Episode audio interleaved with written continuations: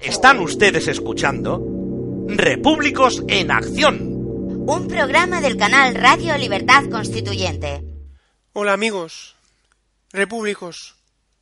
Hoy es un día muy triste para la vida. Un día muy triste para Europa. Un día muy triste para Francia, para el pueblo francés. Desde aquí quiero transmitir mis condolencias a todas las víctimas. Entre ellas ya se ha sabido que tenemos también a un compatriota español, Juan Alberto González, de 29 años. Empezamos esta nueva edición de Repúblicos en Acción.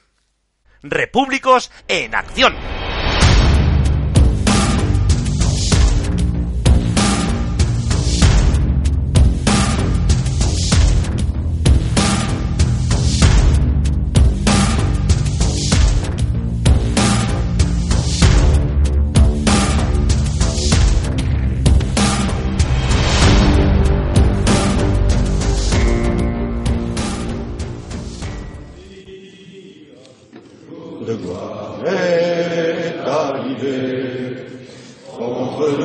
De la tyrannie.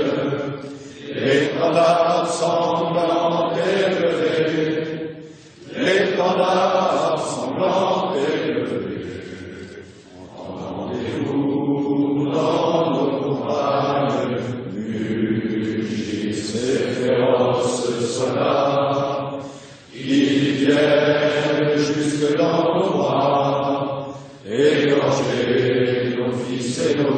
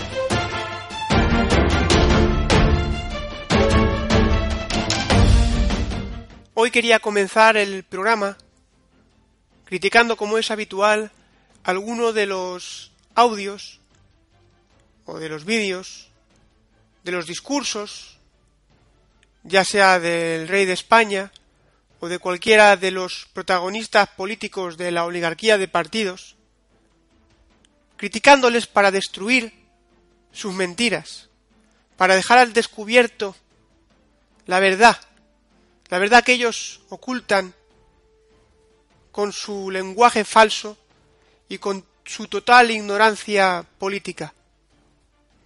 Pero la actualidad me ha hecho cambiar los planes. Y he decidido comenzar con el audio que han escuchado, con la marsellesa. Pero este audio además es muy especial porque solamente han oído voces.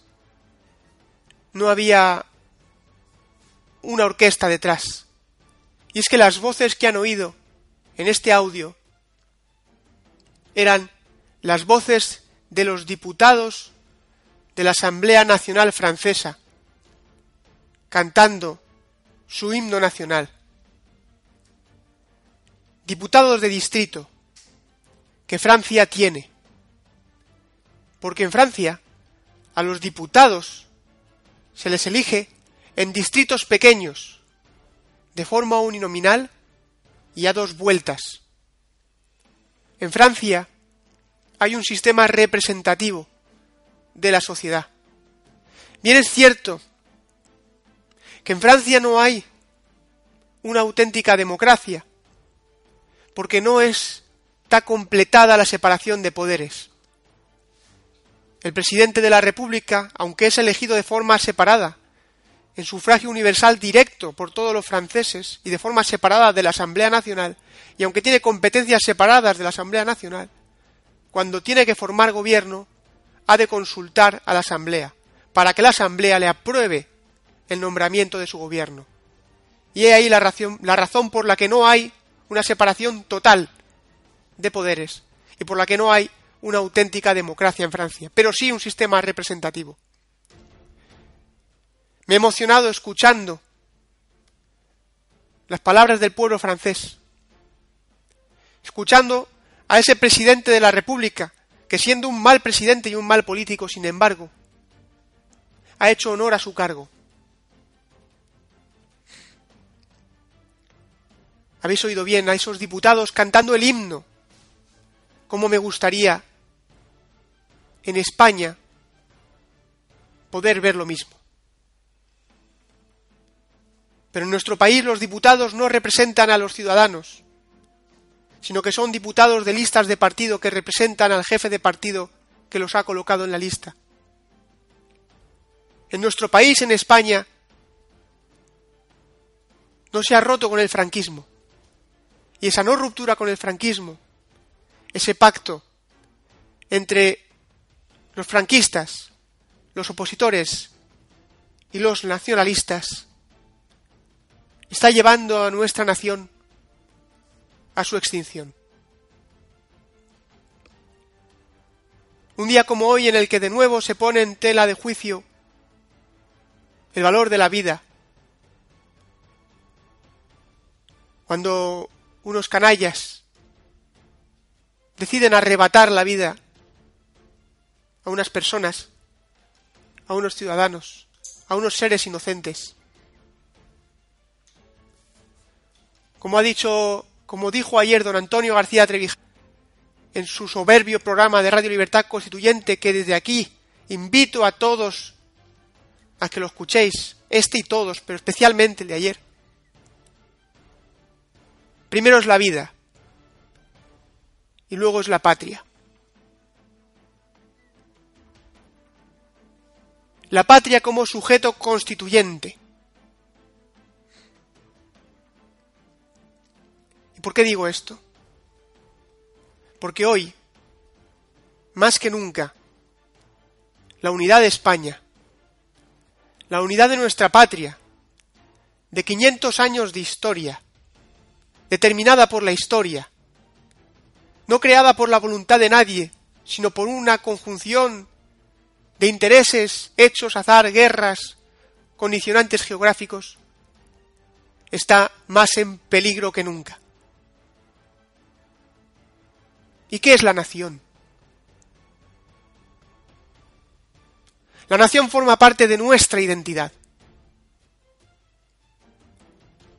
¿Cuántas personas en España habrán perdido la vida por nuestra nación y eso no se tiene en cuenta?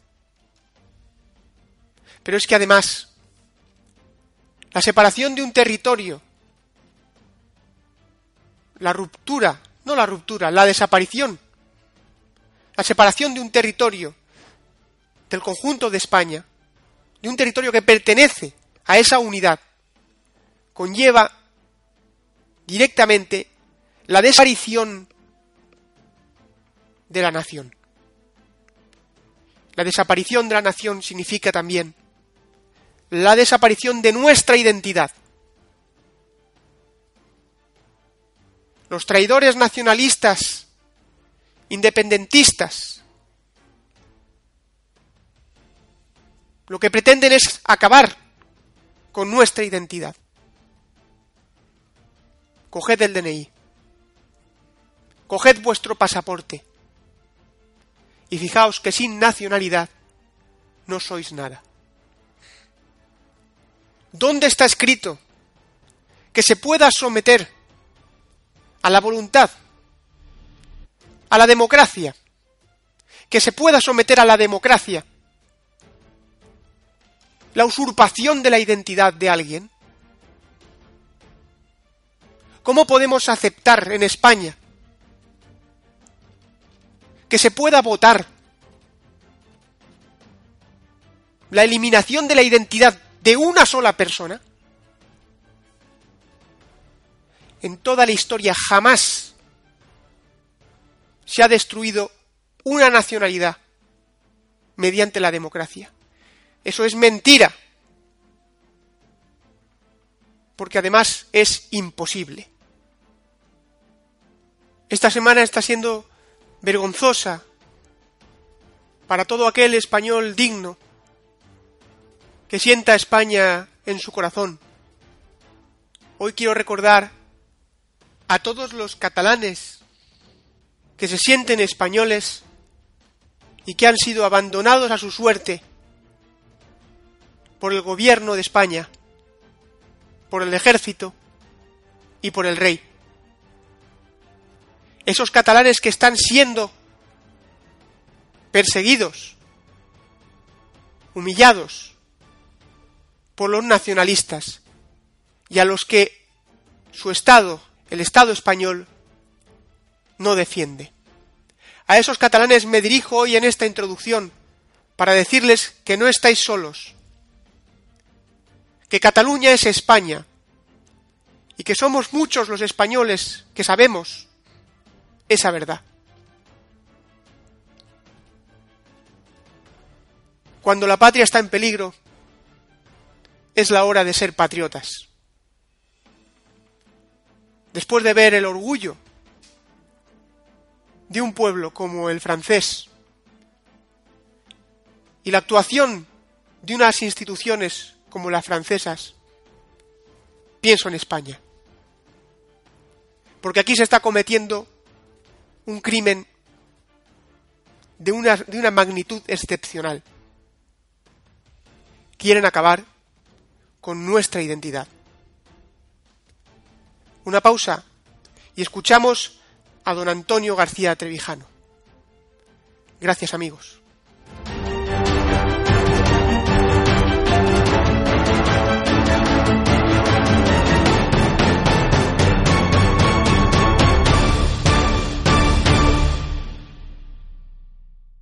Trevijano en pocas palabras. Con don Antonio García Trevijano.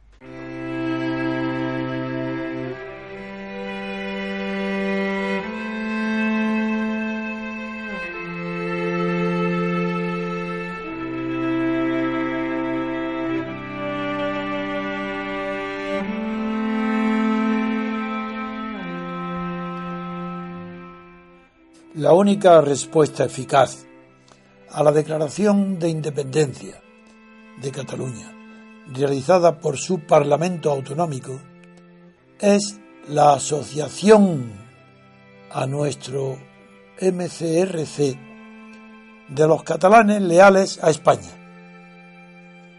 La monarquía de partidos es la cobertura institucional de la corrupción política y de los políticos y además la corona ha permitido la pasividad de las Fuerzas Armadas ante la secesión de Cataluña. El rey incumple su deber constitucional de arbitrar y moderar las instituciones y ha promovido como jefe de las Fuerzas Armadas el incumplimiento por ellas de su deber de defender y asegurar la unidad territorial de España, a la que estaban y están comprometidas por mandato expreso de la Constitución.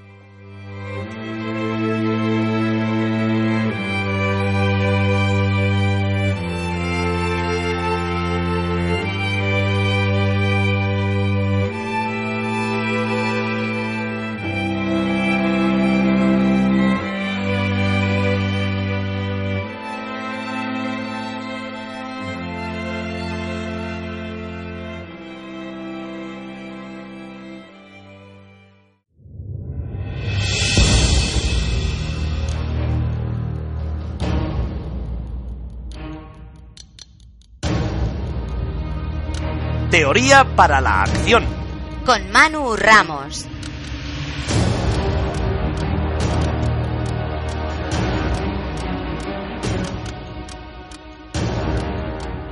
Hoy, domingo, que es el día que publicamos Repúblicos en Acción, estamos, como he dicho en la introducción, bastante afectados, estamos afectados, estamos conmovidos, ya no solo por la situación de España, por la declaración de independencia de Cataluña, contra la que estamos luchando en todos los medios del MCRC, sino por el atroz atentado de los eh, radi- radicales o islamistas que parece ser que es- lo ha declarado ha declarado su autoría o su autoría puede ser del ISIS del Estado Islámico así que vamos a afrontar vamos a hablar de un tema referido a la civilización y la cultura la diferencia entre civilización y cultura con nuestro amigo Manu Ramos desde Sevilla. Cómo estás Manu buenos días por decir algo. Pues, pues buenos días. Efectivamente, la verdad es que mm, esto- estos días están siendo atroces eh, y bueno, realmente nos, nos ten- tenemos que, ver en las portadas de los periódicos y, y las noticias que comentamos de la actualidad, pues hechos hechos la- lamentables, ¿no? Eh, mm, porque realmente mm, lo que ha ocurrido en Francia nos afecta, lo que está ocurriendo en Cataluña bueno, y en España, en el resto de España nos afecta y son situaciones pues inapelables no que no hay no hay do- no hay una posición eh, gris o no existe una posición una posición que uno pueda ser eh, rela- relativista eh, ambiguo tiene uno que posicionarse y realmente de- definirse con unos principios eh, pues que efectivamente como tú estabas introduciendo se, se basan en eh, lo que desde la, los defensores de la República Constitucional eh, pues mm, propugnamos, ¿no? que es eh, la sociedad civil, civilización, el, hecho básicamente de reivindicarnos los civiles en una situación nacional e internacional en las que estamos siendo pues re- relegados, propugnados e incluso eh, matados, asesinados, ¿no? porque realmente lo de Francia ya eh, que es un problema internacional, no es un problema solamente de la, de la nación francesa, de, los franceses, es un problema internacional.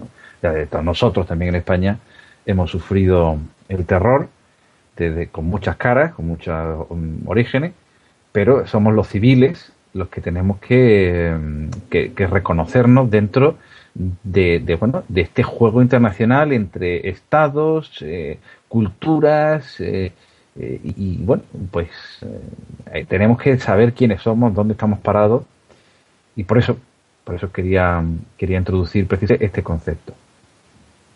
Eh, básicamente mm, lo que hemos aprendido eh, con, con don Antonio y, repasando y revisando la, la formación de la, la República Constitucional es que eh, los eh, españoles, y así como cada uno de, la- de los eh, de las sociedades de los, de los pueblos, por qué no decirlos, ¿no? Pero de los ciudadanos, por, por eh, traérnoslos a nuestro siglo, de los ciudadanos de cada uno de los estados, tienen que eh, civilizar el Estado. Es decir, eh, la, la separación eh, de los poderes que nosotros defendemos, el- la nación tiene que tener el poder de legislar y el Estado, pues, es el que tiene el poder ejecutivo, el poder de la coerción, que es el que ahora tendrá que tomar las cartas en el asunto francés, que ya eh, Hollande pues ha dado indicaciones de, de declarar el estado de alarma, un presidente que no tiene problemas en declarar un estado de alarma, no así como en España tiene problemas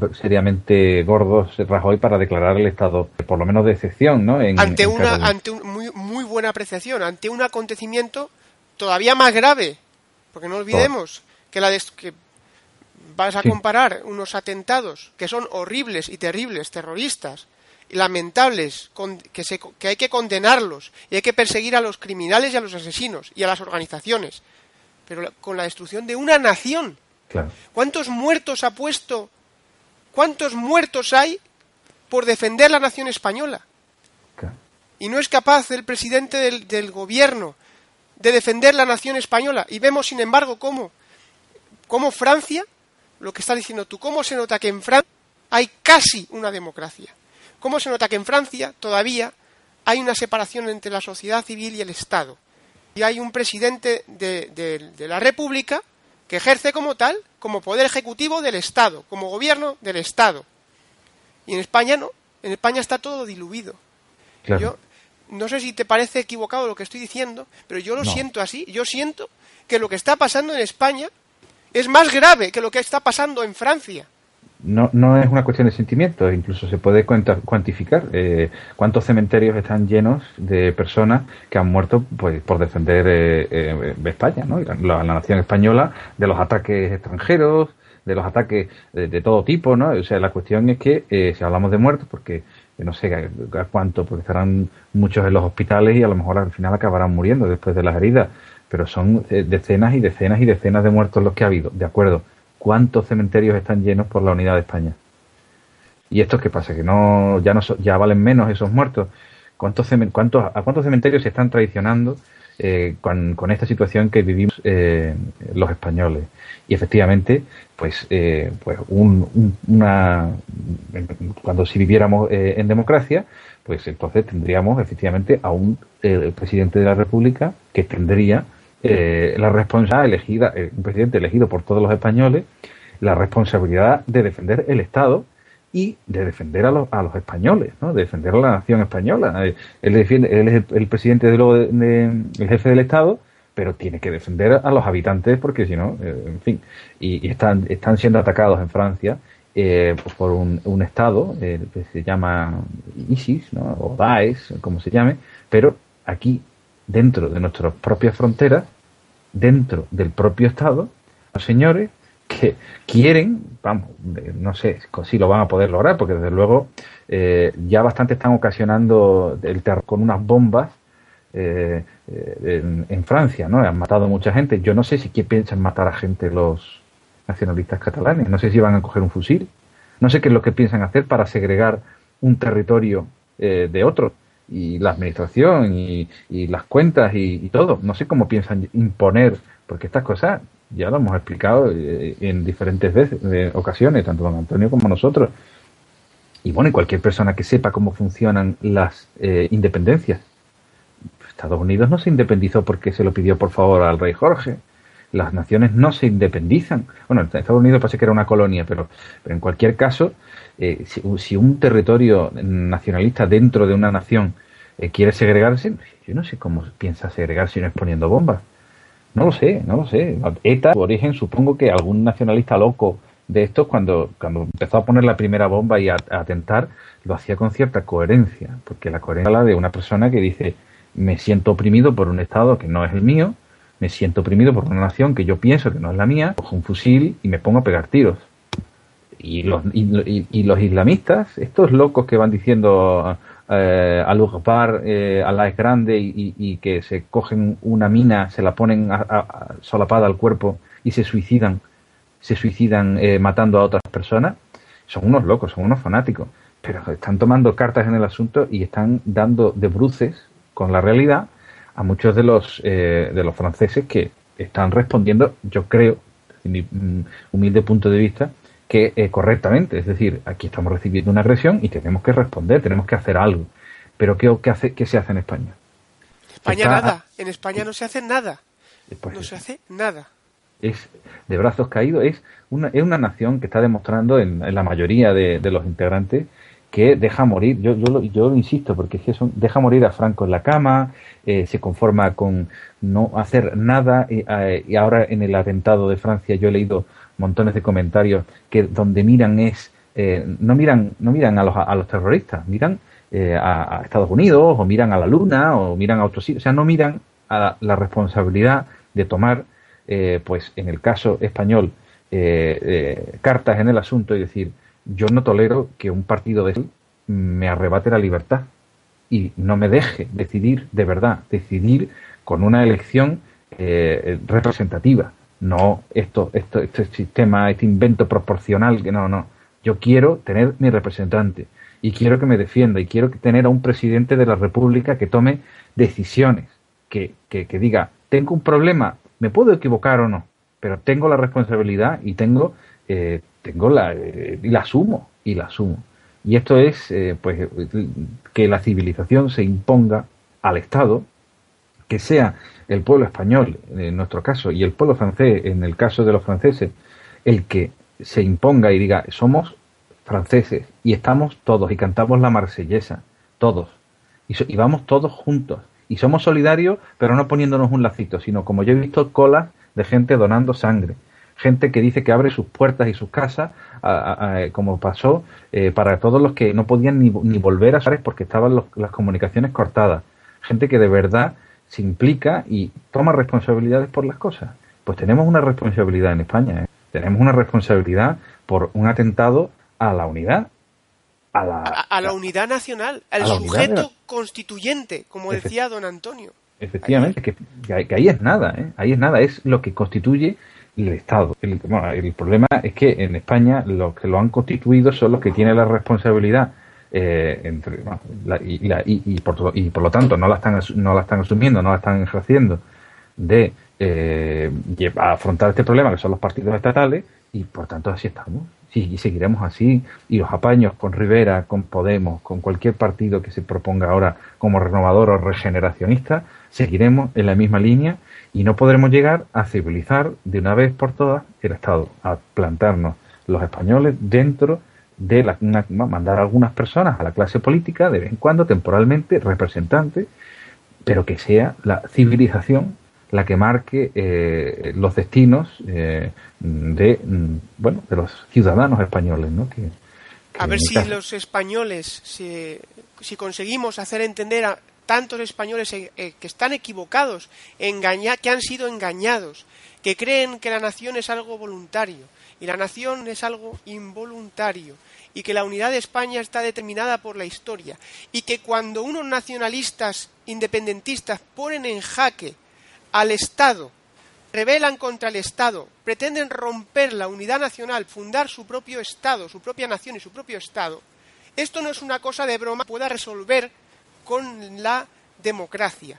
Esto es una cosa muy seria que puede acabar, porque puede acabar en, sangre, puede acabar en sangre, pero si, hay que ir a la historia para verlo, porque estamos hablando de la eliminación, de la destrucción de la identidad personal de muchísimos catalanes y españoles, porque me vas a decir tú a mí, Manu, si España sin Cataluña puede ser España. No, no, no, sería otra cosa. Habría que reformularlo y, eso, eso generaría unos, eh, bueno, un problema. Eh, es que yo creo que no, se calibra bien el problema. La gente no, no se da cuenta o pretende mirar por otro lado. Pero yo insisto en mi, vamos, en mi convencimiento y constatación diaria de que la realidad es muy terca y tanto para bien como para mal, evidentemente, tanto para perjudicarte como para beneficiar si, eh, si tú has tomado las decisiones adecuadas. Em, eh, el problema es que, podamos de verdad decidir los españoles, es decir, que podamos tomar las riendas del, control. Ahora mismo no tenemos el control. Eh, vemos eh, horrorizado cómo los que tienen el poder, los que lo, usan en su beneficio, el poder, eh, que, al que nosotros no aspiramos, los militantes, los militantes, los asociados del, del MCRC, lo que nosotros queremos es básicamente luchar por la libertad de todos. Pero, eh, claro, hay que, tenemos que luchar contra el poder ahora mismo establecido. Somos rebeldes, somos revolucionarios. Estamos intentando luchar por la libertad de todos los españoles. Esa libertad que nos hará cuando tengamos problemas en el futuro, porque seguiremos teniendo, no sé si nos pondrán bombas, no sé si atacarán, no sé si tendremos... Bueno, dicen que lo próximo es al Andalus. Bueno, claro, pues, pues bueno, cualquiera sabe, cualquiera sabe. Problemas vamos a tener, pero a mí lo que me aterra es estar en un coche a, a 200 kilómetros por hora y tener a un loco al volante y no sabe, y no poder por lo menos decidir o, no poder tomar decisiones de a dónde, dónde podemos ir. Y ahora mismo me parece que esto está desbocado, que la corrupción ya está derrapando el coche y está nos ha llevado pues en muchas ocasiones al, borde de la quiebra, de la, de la intervención del país y, y, ahora en estos momentos a la, la, la ruptura de la, de la unidad de España y esto todo es porque tenemos un, vamos, porque, porque ahora mismo quien tiene el poder ahora mismo son eh, no es la, la, sociedad civil, no son los españoles los que están eh, de verdad decidiendo su futuro, es una eh, clase política incrustada en el Estado que nos lleva a donde bueno a donde su eh, corrupción y a donde su ansia de poder y de y de conservación de la oligarquía le lleve porque lo único que puede lo único que guía esta esta carrera alocada es el ansia de, estas personas así que nada yo admiro al pueblo francés como ha como ha respondido ante esta como siempre no son gente que, que, que sí que se ve que es un pueblo civil que, sí que sabe que tiene representantes, ¿no?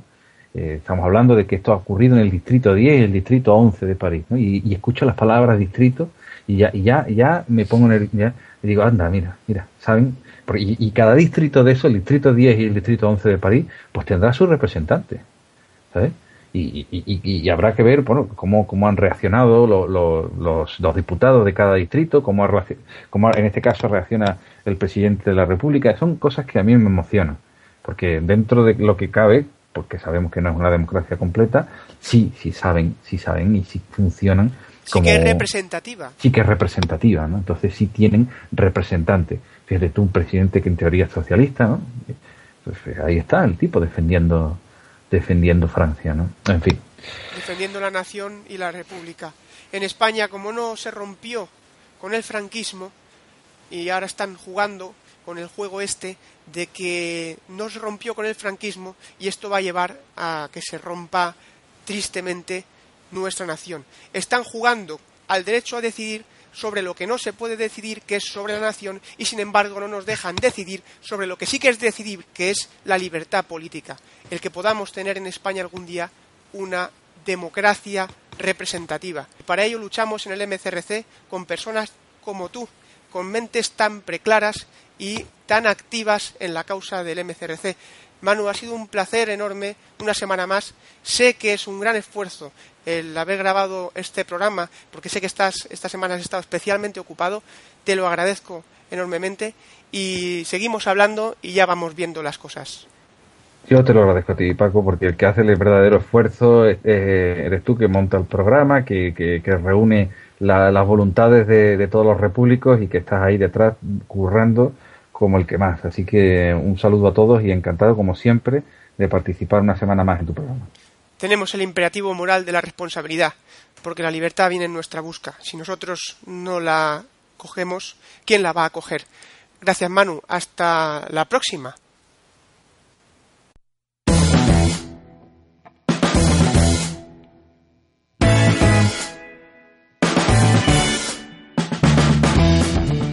Están ustedes escuchando Repúblicos en Acción, un programa del canal Radio Libertad Constituyente.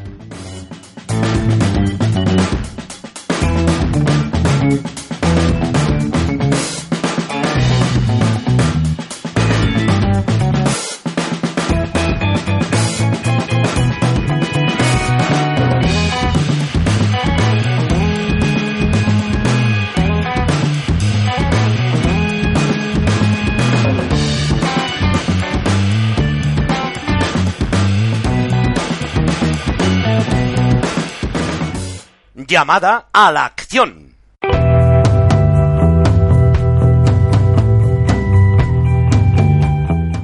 De nuevo contamos en Repúblicos en Acción. Esta semana la llamada a la acción se la hacemos a nuestro amigo y maestro y hombre de acción del movimiento que participa todas las semanas en Radio Libertad Constituyente llevando temas jurídicos y temas no jurídicos junto con don Antonio García Trevijano Pedro Manuel González, ¿cómo estás? Hola Paco, encantado de hablar contigo otra vez. Un placer, te agradezco muchísimo que hayas atendido tan amablemente una vez más la llamada de Repúblicos en Acción. Por supuesto que sí, Paco, cómo no. Como eres una persona que estás eh, llevando, aparte de que eres abogado, penalista, jurista, es que estás ocupándote personalmente de todo el asunto catalán has estudiado, incluso estudiasteis y redactasteis una querella que al final no se presentó, como habéis explicado en Radio Libertad Constituyente. y ya... De momento no se ha presentado. de momento, ¿no? Eso es, sí, sí, sí, eso es, eso es. Porque para hacer el ridículo como están haciendo eh, algunos como UPyD, poniendo querellas por meros protagonismo político que no están correctamente fundados, nosotros cuando golpeemos, golpearemos de verdad. Para hacer algo que te vayan a rechazar, mejor no hacerlo. Eso es, incluso eh, es perjudicial porque date cuenta, eh, yo entiendo que la querella que puso UPyD, como explicó don Antonio, no va a prosperar porque lo que está hablando es del tipo de eh, la- promover la, la, la sedición, pero en esa querella que yo me he tomado la molestia de leerla, sin embargo, no hace mención a los elementos típicos, al, al, al delito eh, esencial definido en el Código Penal como sedición, sino solo la promoción de esa sedición, de tal manera que es como si alguien le acusa a alguien de intervenir en un asesinato, de planear un asesinato, pero eh, no hace referencia al asesinato mismo en esa querella que ponga, ¿no? Entonces, esto puede llegar incluso a ser un problema para cuando se interponga una querella realmente fundada, porque hay una cosa en derecho penal que se llama el efecto de cosa juzgada, eh, eh, que significa, o, en el caso penal, eh, exactamente, el efecto de cosa juzgada, que no puedes someter a la consideración judicial dos veces el mismo asunto. Entonces, en este caso, una querella mal fundada pues puede dar lugar a un archivo y que luego las partes querelladas aleguen esa excepción de que es una cosa que ya ha sido juzgada y que se les está intentando juzgar dos veces por el mismo delito. De tal manera que de momento lo aconsejable es esperar. Sí, sí, bueno, eh, lo aconsejable sería que el fiscal general del Estado actuara como tiene que actuar y lo aconsejable sería que el gobierno actuara como tiene que actuar, pero eso eh, de momento pues no se, no se ha dado, desde luego. En el primer programa eh, de la temporada estuvimos hablando contigo y te pregunté sobre qué debía ah, haber hecho Rajoy para evitar la situación que se estaba provocando en Cataluña. En aquel momento todavía no se había producido todo lo que ahora hemos vivido, que ya, se ha declarado la independencia, ya ha declarado el Parlamento de Cataluña la independencia, ya se ha iniciado de verdad el proceso de independencia de Cataluña y no vemos respuesta por parte del gobierno. ¿Qué tiene que hacer Mariano Rajoy el gobierno de España para detener esto? Porque la gente está, los ciudadanos parecen muy tranquilos, pero la situación es gravísima. Lo es, lo es, Paco.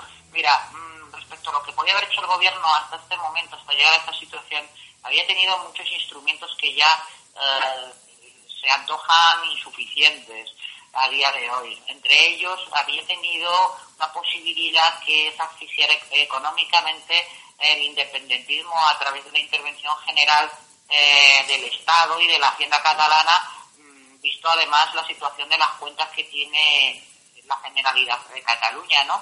Eh, Yo creo que esa asfixia del independentismo en lo económico hubiera sido útil, pero ya a día de hoy esto, eh, como digo, es, son razones que, que se ven desbordadas por la, la poderosa necesidad que existe eh, de, de acudir a mecanismos que la ley actual, el marco legal actual regula eh, si el gobierno quisiera utilizarlos. Porque no olvidemos que el artículo 155 de la Constitución española, además de ser eh, pues eh, cuestionable su eficacia en el caso que nos ocupa, llegados a este extremo, en el momento actual desde luego no es utilizable por, por lo que dice el artículo 78 en cuanto a la disolución de las Cortes y las potestades que otorga la Diputación Permanente, ¿no?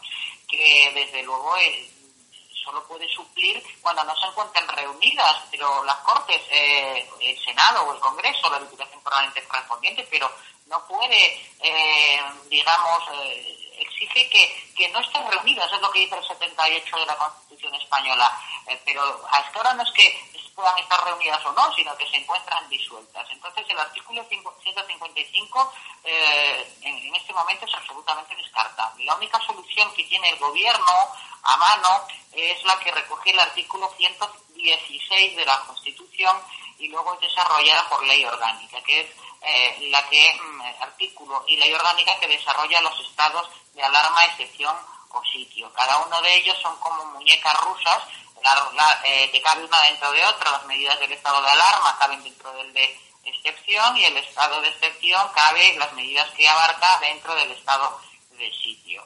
eso sí que podría la Diputación Permanente acordarlo en virtud de lo también dispuesto y desarrollado de ese artículo 116 en la ley orgánica que regula estos eh, tres estados limitativos de, de, los derechos incluso constitucionales eh, en cuanto al estado de sitio, que es el más grave de todos. ¿Qué podemos esperar del recurso que ha presentado el gobierno al Tribunal Constitucional? El, gobierno, el recurso que ha presentado ante el Tribunal Constitucional, eh, pues bueno, es que le, le, han empujado a ellos realmente.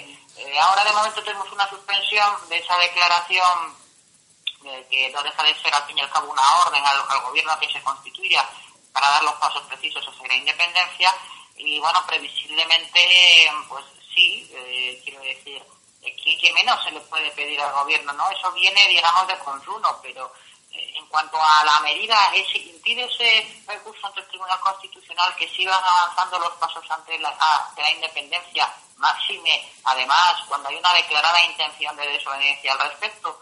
Bueno, eh, lo, que ocurre aquí, Paco, es que estamos en una situación de, de grandes cobardes, un, unos cobardes en frente de otros los cobardes catalanes contra los cobardes del gobierno central español. Entonces, eh, esto, eh, esto, esta guerra de nervios la perderá el que sea más cobarde. ¿Quién se amilana primero? Lo que ocurre, esto nos recuerda a estos eh, combates de boxeo bufos absolutamente que quedan en nulo, en que ningún boxeador parece querer golpear al siguiente, ¿no? Porque aquí, si el, el Tribunal Constitucional da las órdenes oportunas y cursa los requerimientos que le ha pedido la abogacía del Estado, en el momento en que sean desobedecidos, pues bueno, ya nos encontramos ante otros ilícitos penales, como son el de desobediencia, y si se impidiera mmm, ejecutar las órdenes del tribunal eh, o la aplicación de las sentencias del Tribunal Constitucional o de las órdenes que da, ahí sí que estaríamos ante la comisión flagrante de un delito de sedición, que es lo que lo que denota la conducta típica de ese ilícito penal, el impedir la actuación de autoridades eh, del gobierno español o impedir eh, que se apliquen las sentencias que dicte la, la, la justicia, la jurisdicción española. El fiscal eh, general del Estado ah, había pedido a los mozos de escuadra que informaran sobre si había algún indicio. No, no, fue el fiscal general del Estado, fue el fiscal jefe de la Audiencia Nacional. La fiscal, el fiscal general del Estado, la fiscal general del Estado no, eh, no ha dado ninguna instrucción, por lo menos que haya trascendido. Quien ha actuado así es eh, la Fiscalía mmm, de la Audiencia Nacional y limitando las órdenes a lo que es el alcance posible, en todo caso, de su competencia, que son los que no se encuentran aforados, ya que en cuanto a los aforados, que precisamente son los que tienen mayor responsabilidad en este asunto, como puede ser el señor Mar, la señora Forcadell, etcétera, etcétera, el, el, competente para enjuiciar y encausado sería el Tribunal Superior de Justicia de Cataluña, con lo cual la declaración del fiscal Zaragoza, al fin y al cabo, eh, tiene un alcance, a, a, al fin y al cabo, a los funcionarios, a quienes debieran obedecer esas órdenes de quienes se encuentran aforados por el Tribunal Superior de Justicia de Cataluña. Esa fiscalía entiendo yo que es la primera que tendría que dar el paso hacia adelante. Si no pasa nada, si el gobierno no actúa, si llegamos a las elecciones y no se ha actuado, ¿qué consecuencias puede haber? Si es que nos puedes, si puedes decirnos algo. Eh, ya digo, depende de cómo actúe cada uno y también seguramente dependerá mucho del gobierno que salga de las urnas a partir del 20 de diciembre. En unas elecciones que no olvidemos, también se presenta Convergencia Democrática de Cataluña y Esquerra Republicana, ¿eh? O sea, que esto del proceso de desconexión no deja de ser un poco curioso porque es como si yo ahora decido presentarme al Parlamento, a la Cámara de los Lores, pongamos, eh, que me encuentro absolutamente desconectado de lo mismo, sería totalmente absurdo, ¿no? Pero lo que va a pasar, bueno, desde luego la situación no pinta nada bien, Paco, eh, porque eh, se va a tener que llegar a una situación de fuerza, o bien por parte de los sediciosos a la hora mmm, de llevar a, adelante plan y por otro lado pues la, previsible oposición que al respecto se tenga. Entonces yo creo que a ningún gobierno de la nación española se le permitiría eh, por, el, por la propia ciudadanía que, que, no se comportara como se tiene que comportar. Ahora bien, ya digo eh, que se va a llegar, o si esto sigue así, o o, o, o alguien va a quedar muy mal o va a tener que aplicarse la fuerza.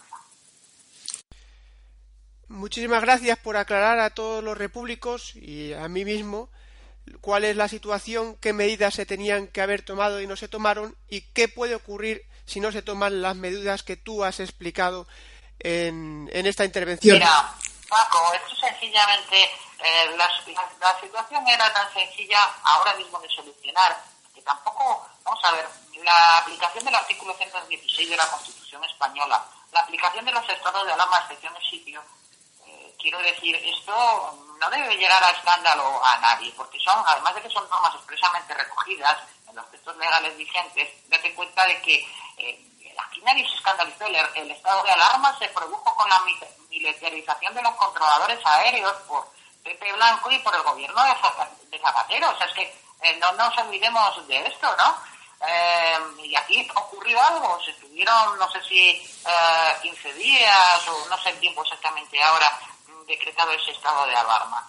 En nuestro caso, una situación de mayor gravedad exige una medida de mayor intensidad, puede ser el estado de excepción o el estado de sitio. Y aquí no pasa absolutamente nada. Eh, recordemos también cuando, cuando, se encerró a la Mesa Nacional de R y Batasuna, aquí iba a haber una rebelión popular en el País Vasco, iba a haber muertos por la calle, ¿pasó algo? No, no pasó absolutamente nada. ¿Pasó algo cuando la Segunda República encarceló al gobierno catalán también por hechos sediciosos, muy parecidos a los de ahora? Absolutamente nada. Lo que hace falta es aplicación y voluntad política de utilizar los instrumentos que están a disposición de los gobernantes.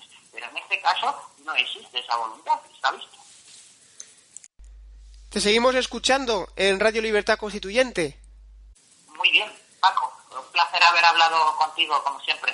Muchas gracias por tu intervención y espero que pases. Estamos grabando este, este, este análisis o esta entrevista el viernes. Eh, sé que estás en Galicia. Que tengas buen viaje de vuelta. Muy bien, de acuerdo. Muchas gracias. Eh, muchas gracias, Paco. Un abrazo muy fuerte. Un abrazo muy fuerte, Pedro. Cuídate. Adiós. Adiós. Hasta luego.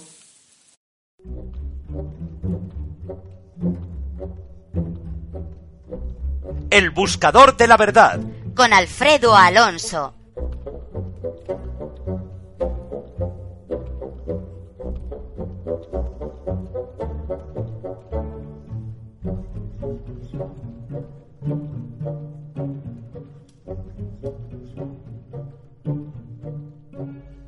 De nuevo, esta semana,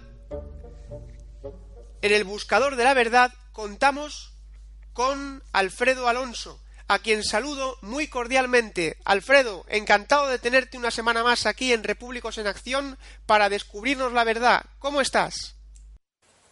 Bien, Paco, encantado de hablar contigo, encantado de intervenir en este magnífico programa que además va ganando audiencia paulatinamente. Especialmente te agradezco esta semana el esfuerzo que estás haciendo porque sé que estás bastante resfriado. Sí, sí, sí, no, ningún esfuerzo. Por, por, la libertad política y por la verdad eh, estamos dispuestos los repúblicos a, a, hacer muchos esfuerzos. ¿Qué nos tienes preparado esta semana? Esta semana vamos a hablar del de Estatuto de Cataluña, Estatuto de Autonomía de Cataluña. Un tema muy de actualidad, la verdad. Es un tema muy extenso, por esa razón vamos a posiblemente a dividirlo en varias entregas. Hoy vamos a empezar con el análisis concreto de la, norma, vamos a leer el preámbulo, vamos a analizar las, las, las absolutas barbaridades que expone eh, el legislador catalán en el preámbulo, pero antes recordemos cuál era el marco de esta norma jurídica, esta ley orgánica eh, la participación en el plebiscito que, que, que, que, dio como fruto la aprobación de este Estatuto de Autonomía fue de un 49,4% del censo electoral. No llegó al 50% de la participación total. De este 49,4%, el 36,5% eh, votó a favor y el 10,22% en contra. ¿Quieres decir que se aprobó, perdona, que se aprobó este estatuto con el 36% de, la, de, de un 40%? No, no, el 70 de 39,4%, que fue el total de los votos emitidos, el 73,9% de ese 49%, que es a su vez un 36,5% del total. Ah, es que no había oído bien, perdona, no te había oído bien. Ah, ok, o sea, qué, vergüenza. El 36,5% to- del total, un poco más de un tercio de los votantes votaron a favor del Estatuto de Autonomía catalán. Estatuto que después se ha utilizado como arma, arma porque dicen que como Tribunal Constitucional eh, revisó, eh, sometió a control constitucional ciertas partes de esta norma, eh, dicen que fue, alega desde Cataluña, desde el gobierno catalán, que es un agravio intolerable, cuando sabemos, nosotros acabamos de ver fácilmente, que fue poco más de un tercio los catalanes que votaron a favor. Por lo tanto, no es, eh, primero, en primer lugar, yo que soy catalán, y que puedo informar de, primera mano, al margen de los resultados que posteriormente se dieron, en ningún momento eh, la aprobación del estatuto, del estatuto catalán era una solicitud de la sociedad catalana. No había ninguna eh, ninguna eh, petición al respecto. No se escuchaba voz alguna solicitando revisión del, la revisión del anterior estatuto. Eh, fue una creación de política oligárquica que dio como resultado una, un plebiscito que, por su baja participación y por, por la baja aceptación eh, que tuvo este asunto finalmente, se demuestra eh, como una operación oligárquica al margen de la sociedad civil. 36% votó a favor. Esta es la realidad. Por lo tanto, eh, ya hemos descubierto la primera mentira. La verdad es que poco más de un tercio de catalanes votaron a favor del Estatuto de Cataluña. Ahora em- empecemos y acabemos porque el programa sería demasiado extenso. Mm, Realizado el co- al completo, eh, seguiremos en posteriores programas. Empecemos con el preámbulo. Como todas las normas jurídicas, viene eh, firmado por el rey Juan Carlos I, rey de España. Es curioso, ¿eh? Esta norma jurídica, las mayores barbaridades eh, contra España, contra la unidad de España, hayan sido firmados por el propio rey Juan Carlos I.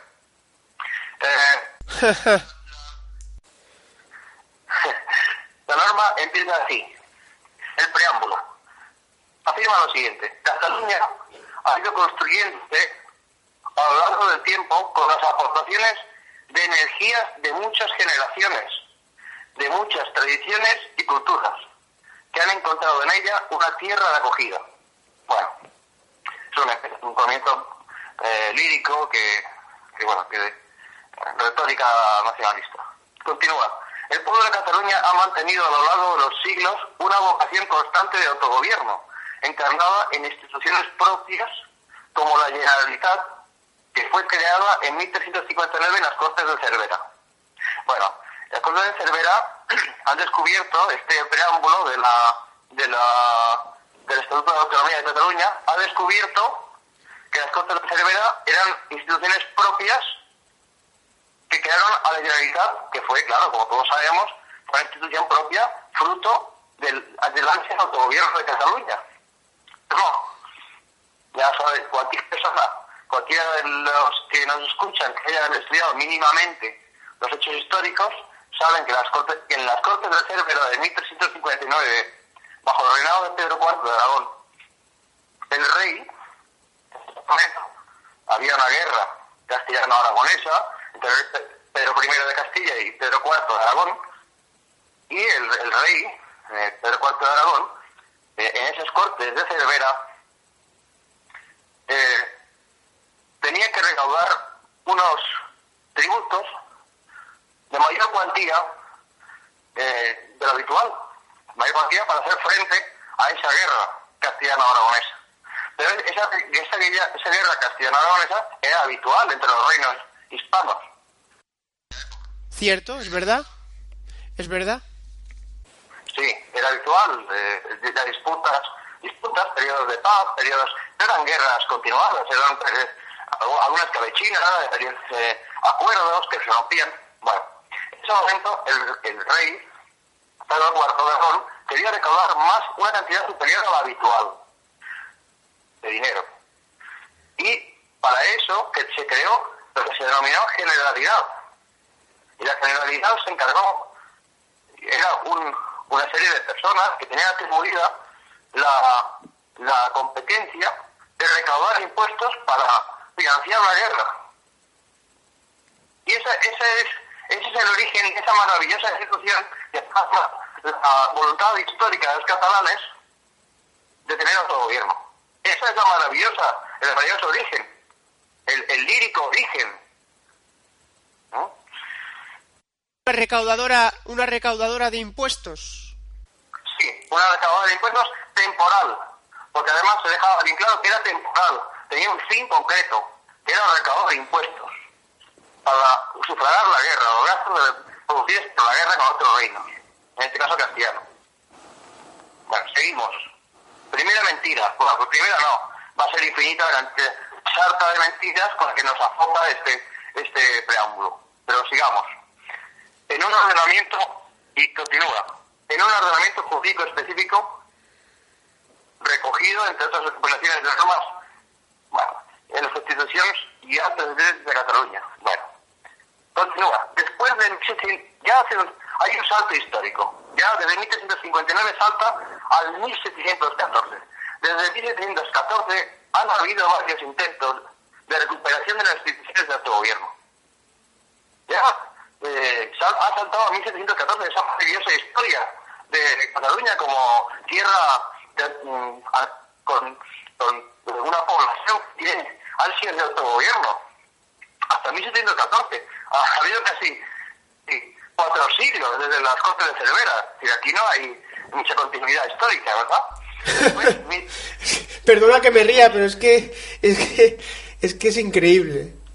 1714, una guerra dinástica que además utiliza una, fecha que consiste en una guerra dinástica, una guerra dinástica. Que españoles luchaban contra españoles, esto se ha perogrullado, pero hay que decirlo de nuevo. O sea, una guerra dinástica con el objetivo de, eh, que, de que los borbones o los, o los partidarios de Austrias eh, impusieran su, su estirpe en España. Bueno, y continúa. En este itinerario histórico constituyen hitos destacados entre otros. La mancomunidad de 1914, la recuperación de la generalidad con el Estatuto de 1932. Si fije, fijaos, fijaos, dicen que recuperaron la generalidad en el Estatuto de 1932, cuando lo habían tenido en las Cortes de Cervera en 1359. O sea, ¿qué, construcción más estúpida? han recuperado la generalidad. ¡Oh, qué, gran cosa! Aquella, institución tan magna, con tan, con tan buenos, eh, con, un nacimiento de la institución tan importante como la generalidad, que se dedicó a recaudar impuestos para la guerra. ¡Qué gran, qué gran eh, recuperación!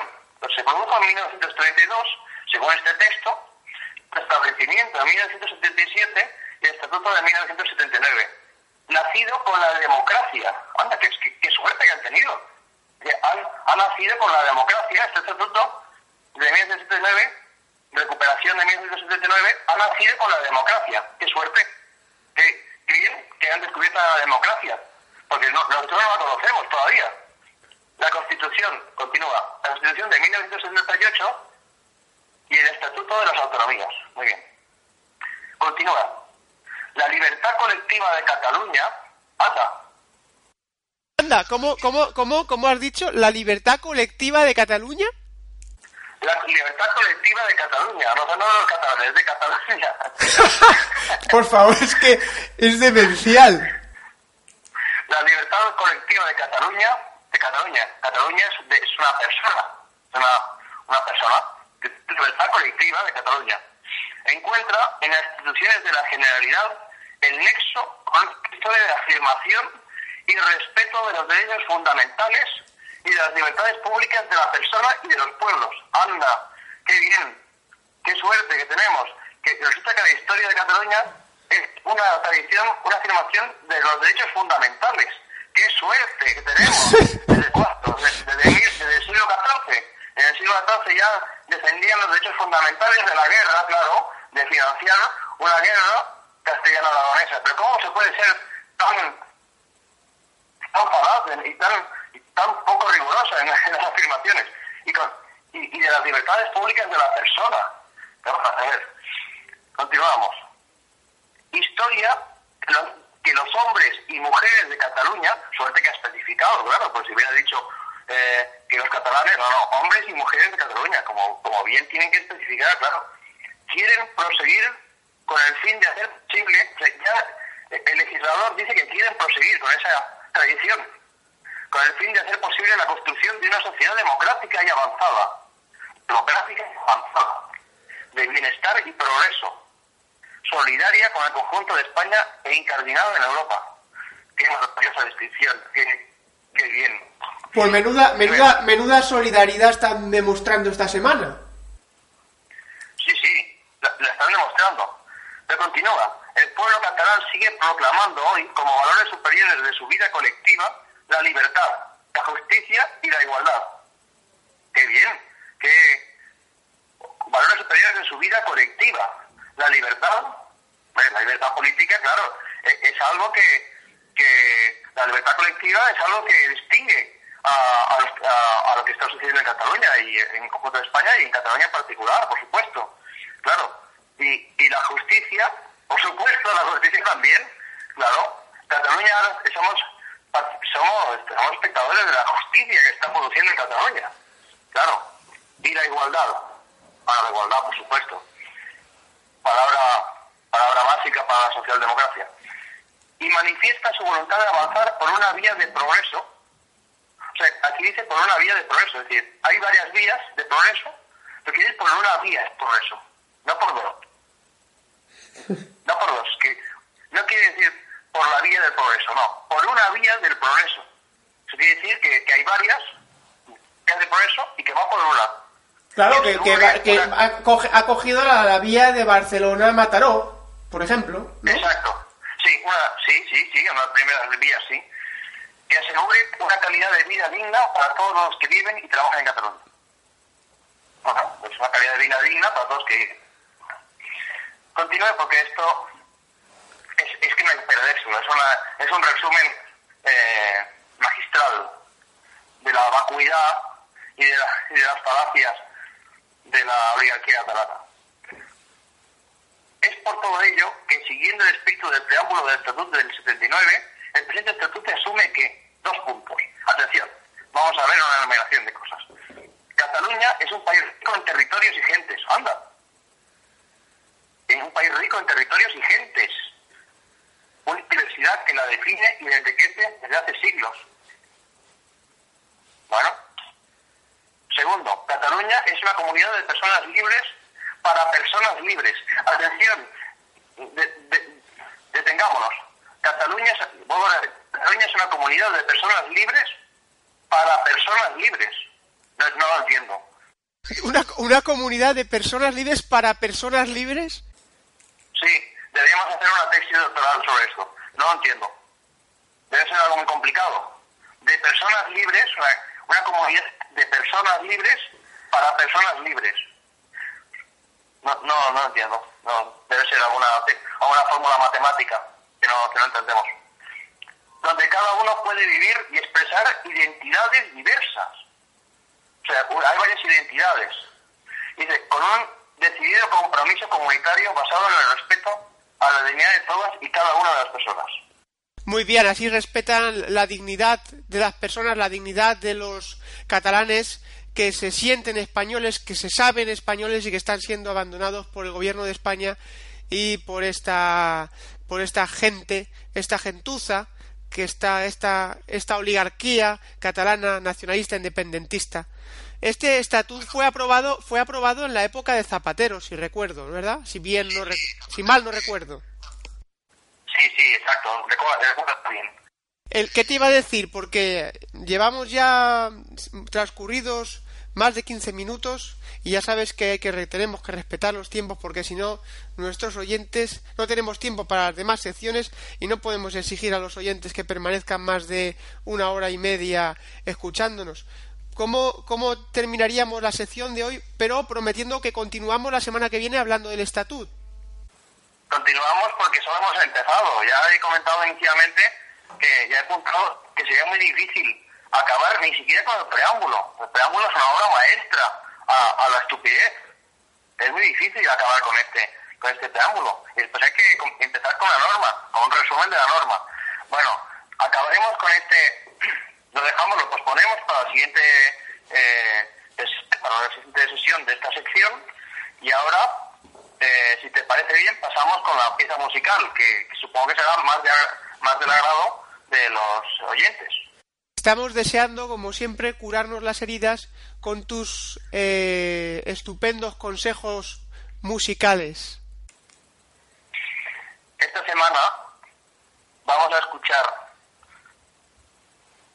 La muerte del cisne de una obra de Camille Saint-Saëns, compositor francés, denominada El Carnaval de los Animales. Es una obra muy interesante en la cual Saint-Saëns, en cada una de las piezas que la componen, refleja mediante, mediante el cromatismo, mediante el color del sonido, los diferentes animales, ya sean aves, eh, grandes mamíferos, eh, animales acuáticos, y en este caso, como he comentado anteriormente, vamos a escuchar La muerte del cisne, una bellísima pieza que, por cierto, recomiendo que vean la interpretación de Maya Pliskaya, eh, danzando al son de esta bellísima pieza, La muerte del cisne. Terminamos el- la sección de esta semana con la muerte del cisne. Muchas gracias por el esfuerzo que has hecho. Te pido disculpas por haber interrumpido y em- emplazamos la continu- continuaremos con esta exposición sobre el preámbulo y lo que viene después la semana que viene y eh, hasta la semana que viene Alfredo Muy bien, hasta la semana que viene tenemos mucho trabajo con el estatuto. recupérate Gracias. Hasta la semana que viene. un abrazo Igualmente.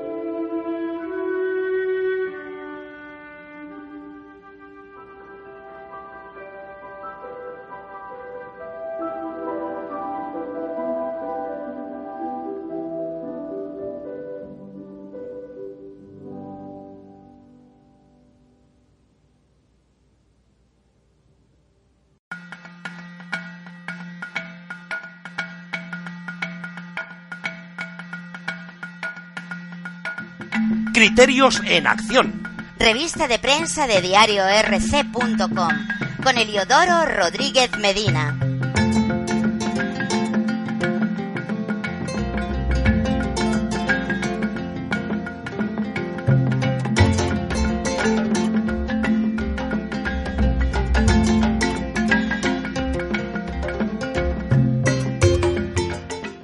Como todas las semanas, vamos a dar un repaso a los artículos publicados en el Diario Español de la República Constitucional, diariorc.com, y para ello tengo el placer de contar una semana más con nuestro amigo repúblico de Canarias, Eliodoro Rodríguez Medina. Eliodoro, ¿qué tal? ¿Cómo estás? Muy buena, don Paco Bono. Muy bien en lo personal y afligido en lo internacional, lamentando mucho el atentado terrorista que han sufrido los franceses y la Gran Francia y mandarles, pues bueno, un enorme abrazo a todos ellos. Yo también me, me sumo, ya lo he dicho en la introducción, eh, un momento trágico para Francia y para Occidente en general. Sí. Vamos, si quieres, a pasar después de volviendo a sal- no abandonando, no abandonando, superando en este momento la tragedia, pasemos a, a nuestro querido diario. Pues muy bien, el- empezamos desde el sábado pasado, ya que habíamos grabado el viernes, pocos artículos esta semana, así que, y además con comentarios casi muy cortos en todo. Bien, sábado 7 del 11 del 2015, el porvenir de España.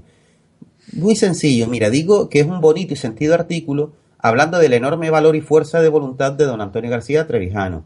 Un ejemplo a seguir sin duda alguna. Bien redactado, lleno de emoción por parte de don Raúl. Imperdible ver el vídeo de su artículo de la conferencia completa de don Antonio.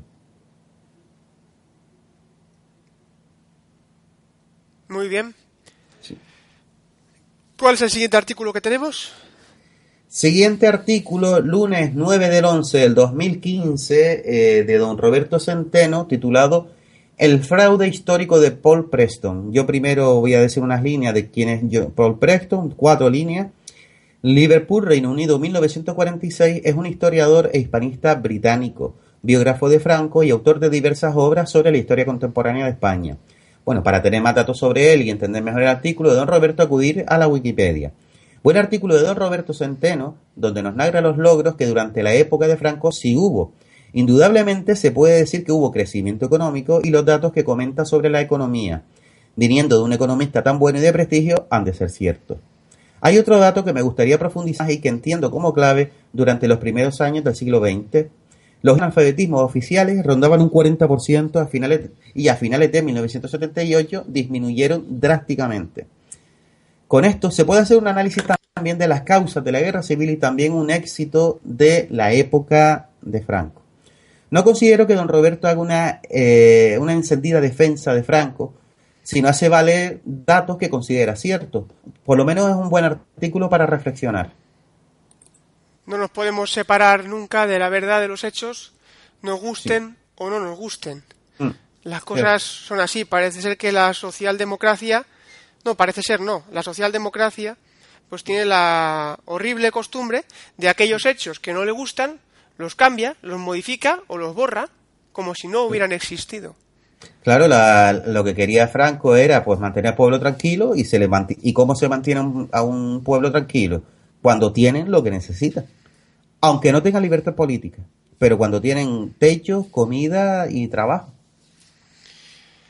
Murió en la cama, como sabemos todos, y España sigue sin libertad política. No hay mucha diferencia entre el pueblo español bajo Franco que el pueblo español bajo esta oligarquía.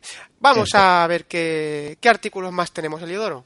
Ya finalmente el último artículo, todos los partidos españoles son monárquicos, eh, de don Pedro Manuel González, escrito el lunes 9 del 11 del 2015.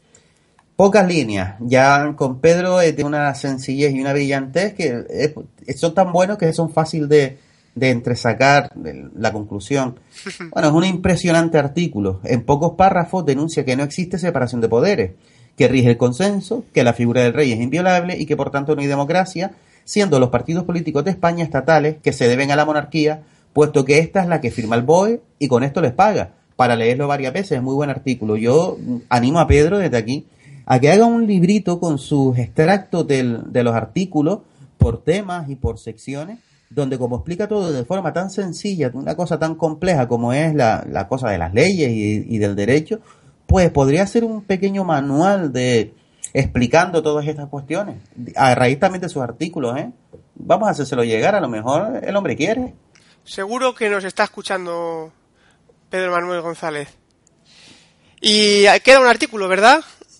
Sí, el artículo que yo escribí. Ahora, pues, si quieres, pues me lo comentas tú. Claro que sí. eh, escribes un artículo que a mí me ha gustado mucho, destaco de, de tu artículo de, de esta semana, eh, titulado, recuérdame el título, porque no lo tengo aquí ahora mismo en la pantalla. Lo tengo aquí porque yo también, yo también escribo todas las constituciones. Exactamente, todas las constituciones.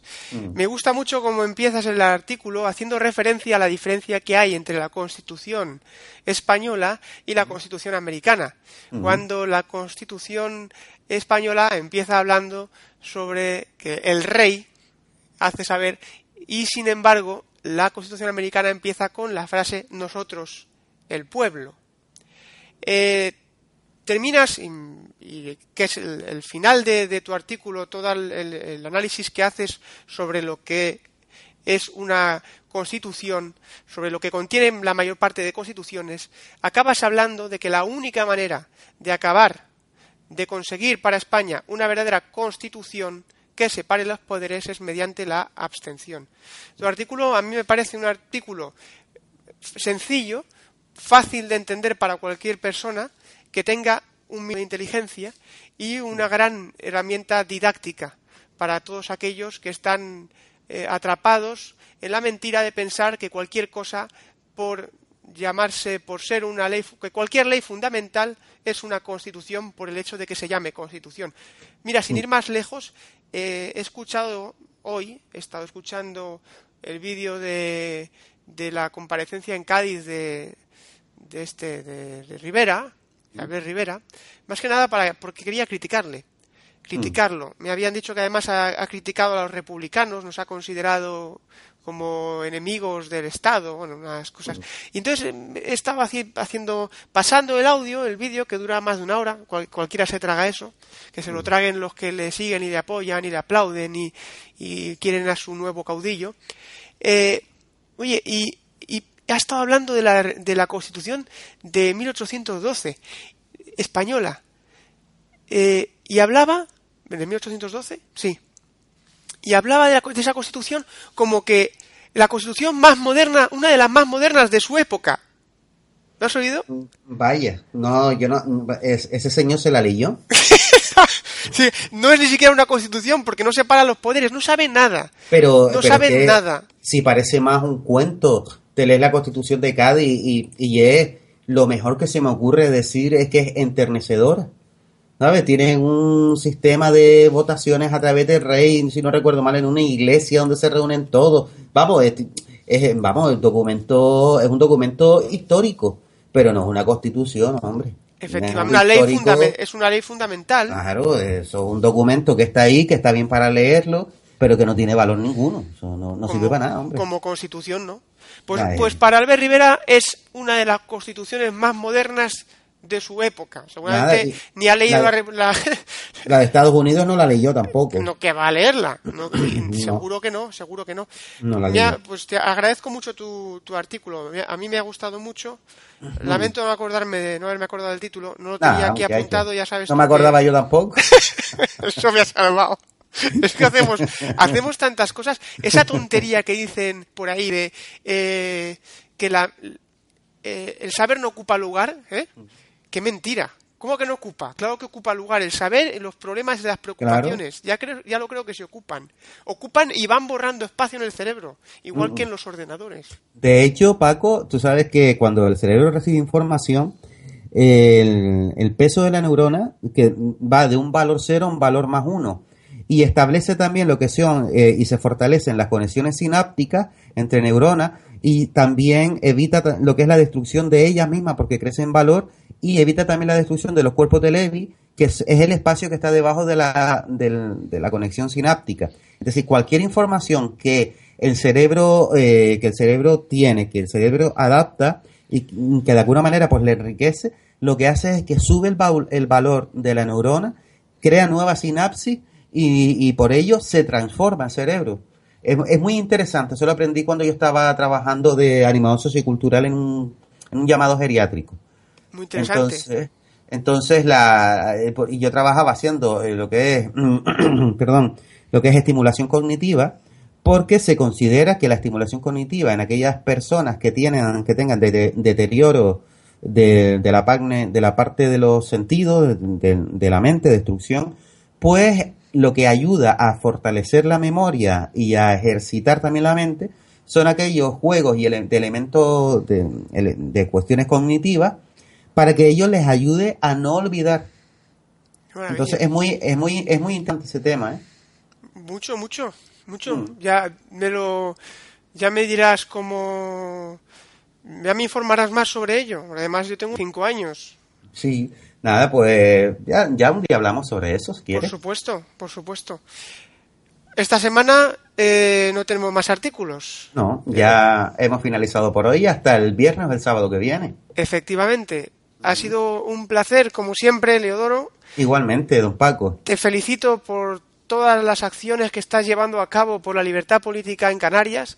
Y a Domi, y a los Julianes, y a Joaquín, y a José de Tenerife, en fin, a, todos los que se me vienen a la mente, pues son unos cuantos y no me acuerdo todos, pero todos mm, están haciendo un gran trabajo. Pues felicitamos yo personalmente, si sirve para algo, pero bueno, felicito a Claro todo el a todo el MCRC canario que está siendo ejemplar para el MCRC en el resto de España, el MCRC en la península. Felicidades y seguid así trabajando, difundiendo en las radios incansablemente, porque como hablábamos tú y yo fuera de la grabación, antes de grabar, eh, la oligarquía no descansa, nosotros no podemos descansar. Eso es, don Paco Bono. Pues un fuerte abrazo, mi niño. Un abrazo muy fuerte, Leodoro, hasta la semana que viene. Hasta la semana que viene.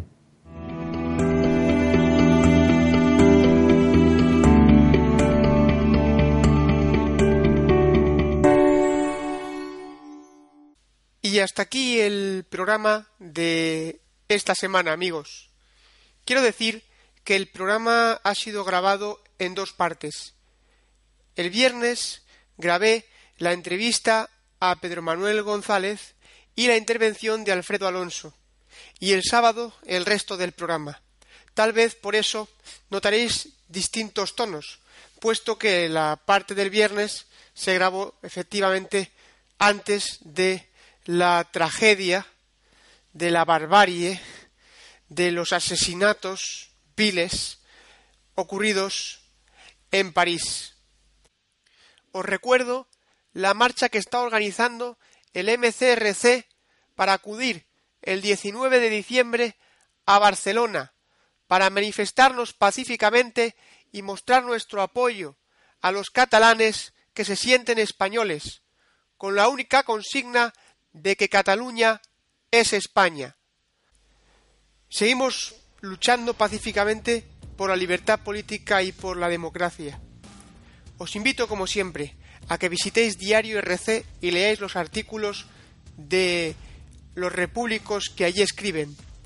También que todos los días hay un podcast, hay un audio en el podcast de Radio Libertad Constituyente de don Antonio García Trevijano, que no os lo podéis perder. Estamos en Facebook, el MCRC, en la página. Repúblicos en Acción también está en Facebook.